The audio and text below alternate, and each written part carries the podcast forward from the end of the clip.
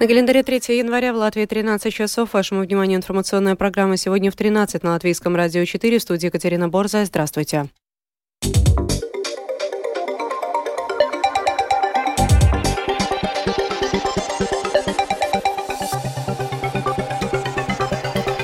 В этом выпуске. Сегодня истекает срок действия постоянного вида на жительство для 1213 российских граждан. Служба госбезопасности задержала гражданина России по подозрению в шпионаже в пользу российских спецслужб. Плата за выдачу паспортов, скорее всего, увеличится. Теперь подробнее об этих и других событиях.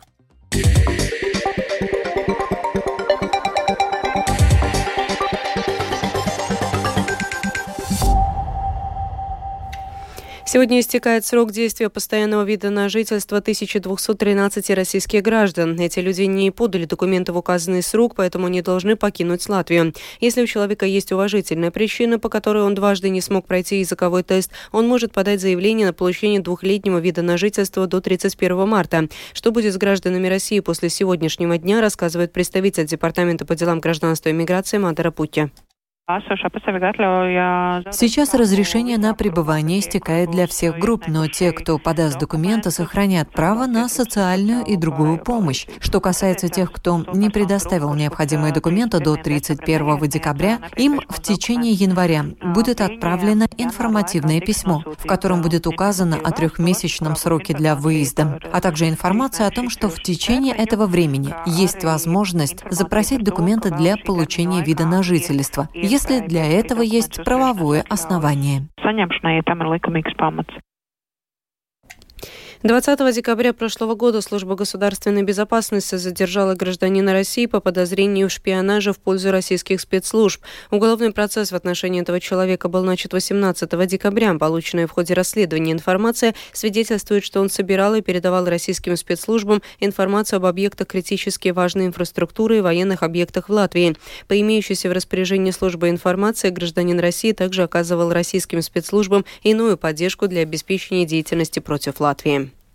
Из-за технических проблем новых поездов сегодня утром движение поездов продолжало задерживаться. Пассажиры Вилтен сообщала, что утром на станции Торняканс остановился поезд, следовавший по маршруту Рига-Елгова. Министр транспорта Каспар Бришкин заявил в интервью ЛТВ, что ответственные компании и учреждения должны договориться о сотрудничестве в случае технических проблем с пассажирскими поездами. По его словам, предыдущие случаи показали, что общий алгоритм действий в Латвии не работает.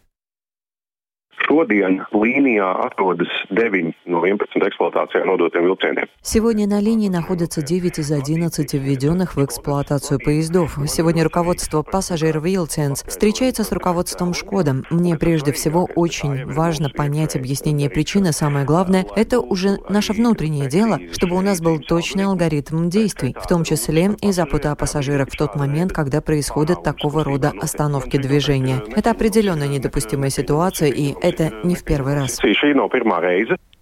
Совет по конкуренции штрафовал на 336 тысяч 86 евро Латвийское бюро страховщиков транспортных средств за искажающую конкуренцию деятельность. По инициативе Латвийского бюро страховщиков между Советом по конкуренции и бюро заключено мировое соглашение, согласно которому страховщики признают свою вину в нарушении и обязуются не обжаловать решение Совета по конкуренции, за что размер штрафа снижен на 10%.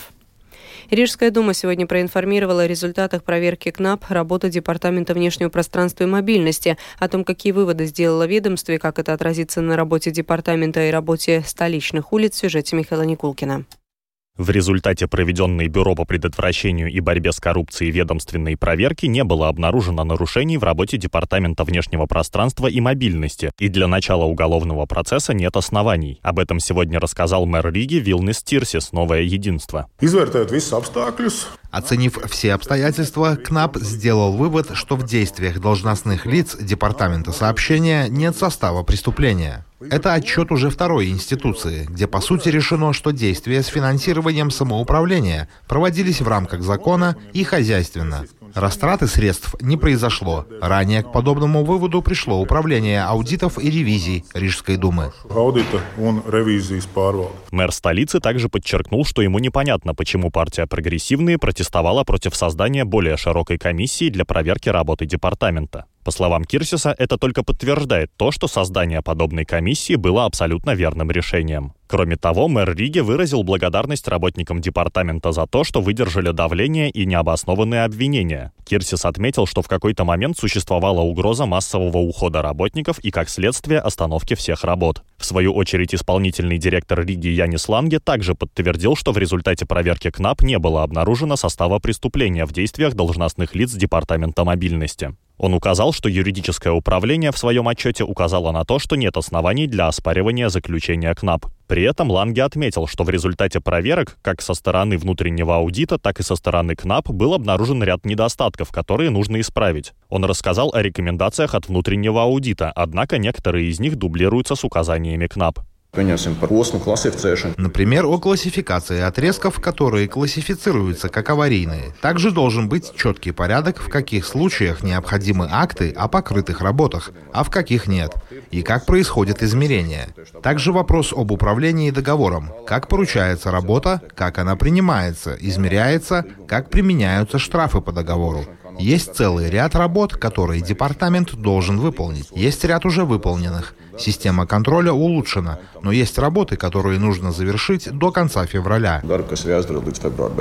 Разногласия в Рижской думе, начавшиеся прошлым летом и последовавшие за этим различные проверки в Департаменте внешнего пространства и мобильности, вызвали последствия. Они затронули и сроки, и объемы выполнения работ, и репутационный вопрос, говорит исполняющий обязанности директора департамента Янис Вайвоц. В прошлом рабочем сезоне мы сделали действительно много, но также многое было и не сделано из-за политических игр. Это навредило жителям Риги. Испорчена не только репутация, но и появились невыполненные работы, которые мы увидели сейчас, во время оттепели. Это улицы, которые были в плане работ, но из-за всего произошедшего летом не были отремонтированы. Сейчас мы в ситуации, когда нам приходится каждую неделю выезжать на эти улицы и чинить там ямы. Точная сумма, которую планируется потратить на ремонты и поддержание рижских дорог, не прозвучала, так как пока не принят бюджет самоуправления на следующий год, но это могли бы быть около 30 миллионов евро. При этом в результате аудита дорожного покрытия был сделан вывод, что чтобы дороги восстанавливались быстрее, чем разрушались, необходимо более 45 миллионов евро в год. Михаил Никулкин, служба новостей Латвийского радио. Плата за выдачу паспортов, скорее всего, увеличится, но ведется работа над тем, чтобы она не выросла в два раза, сообщил министр внутренних дел Рихард Козловский на заседании комиссии Сейма по запросам. Комиссия планировала рассмотреть запрос объединенного списка к министру внутренних дел о планируемом увеличении платы за паспорт с 30 до 60 евро, но заседание не было кворума, поэтому данный вопрос будет обсуждаться в следующую среду. С начала этого года начали оказывать услуги мобильной бригады паллиативной помощи по месту жительства пациента. Получить ее можно по назначению медицинского консилиума. Все расходы на оказание услуги берет на себя государство, рассказывает представитель службы здравоохранения Синтия Гулбе. Pakalpojumu var saņemt tie pacienti, kuriem ir koncīlija lēmums Услугу могут получить те пациенты, у которых есть решение советом. Больной, находящийся на лечении дома, может быть направлен на консилиум своим семейным врачом или специалистом. А если больной находится в больнице или стационаре, консилиум организуется медицинским учреждением. Как сообщает служба здравоохранения, в этом году на поддержку 2800 неизлечимо больных людей выделено около 6,5 миллионов евро. Мобильная бригада паллиативной помощи не обеспечивает обеспечивает круглосуточный уход за пациентами. Помощь опекуна доступна до 8 часов в день. Ожидаемая продолжительность жизни лица, за которым осуществляется паллиативный уход на дому, составляет до 6 месяцев. Но этот срок является условным, говорит основатель и председатель правления компании-поставщика услуг РУРе Кристинс Давис. Tas lietas būtību nemaina, tāpēc tas ir termins prognozes. Сути дела это не меняет, потому что этот срок прогнозируемый. Больной может прожить месяц, два, может меньше, а может и больше, при хорошем уходе. При грамотно организованной терапии он может прожить и дольше полугода. Но это не значит, что он будет лишен услуги или помощи. С момента, когда пациент получил решение консилиума и прикреплен к поставщику услуг, тот обязан оказывать услугу до последнего дня жизни своего подопечного palīdzību šim pacientam līdz pēdējai dzīves dienai. В среднем медиана выживаемости пациентов, находящихся в хосписе, составляет 21 день, говорит представитель компании «Хоспис Майя» Жанетта Янсоне.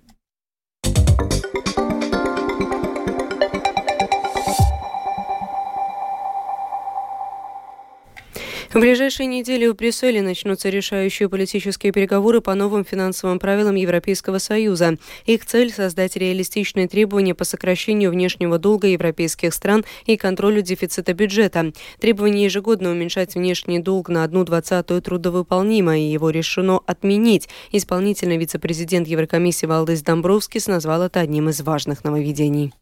Uh, uh, Новая система определенно не будет такой строгой, как нынешняя. Это демонстрируется отказом от принципа 1,20. Также в коррекционном разделе мы движемся к менее строгим условиям, чем сейчас. Даже если будут введены меры по защите дефицита бюджета, то при любом из предложенных вариантов новые требования будут менее жесткими, чем сейчас. Внешний долг Латвии все еще относительно невелик. По прогнозам Еврокомиссии, в этом году он достигнет 42% ВВП. Из-за Турции Украина пока не может получить два минных тральщика, переданных ей Великобритании. Анкара не предоставит этим судам разрешение на проход по своим территориальным водам в Черном море, сообщила пресс-служба президента Турции. В противном случае было бы нарушено международное соглашение Монтрё, регулирующее проход судов в военное время по принадлежащим Турции проливам Босфор и Дарданеллы, следует из заявления. На фоне продолжающейся войны Израиля против Хамас в секторе Газа в Ливане был убит один из лидеров этой террористической группировки Салих Аль-Арури. Израиль официально не признал свою причастность к убийству высокопоставленного члена группировки Хамас. Эксперты, между тем, обсуждают возможные последствия убийства Аль-Арури на заднем дворе ливанской террористической группировки Хизбалла, продолжит Рустам Шукуров. Заместитель лидера Хамас Салих Аль-Арури был убит вчера в результате взрыва у офиса группировки в Дание, пригороде ливанской столицы. Предположительно, он был атакован израильским дроном. Об этом сообщает со ссылкой на анонимные источники агентство Рейтер. Аль-Арури был заместителем главы Политбюро Хамас, но также был глубоко погружен в военную деятельность этой группировки – Израильские СМИ отмечают, что 57-летний Аль-Арури считался фактическим лидером военного крыла Хамас на западном берегу реки Иордан.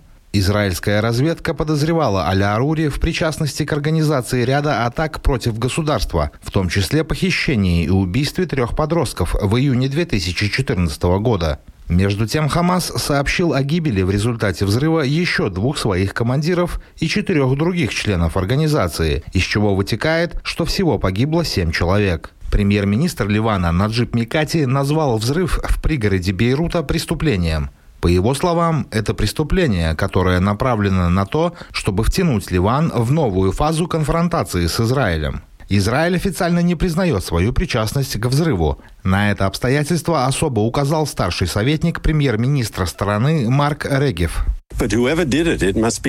Кто бы это ни сделал, должно быть ясно, что это не было нападением на ливанское государство и даже не было нападением на террористическую группировку Хизбалла. Кто бы это ни сделал, нанес хирургический удар по руководству Хамас.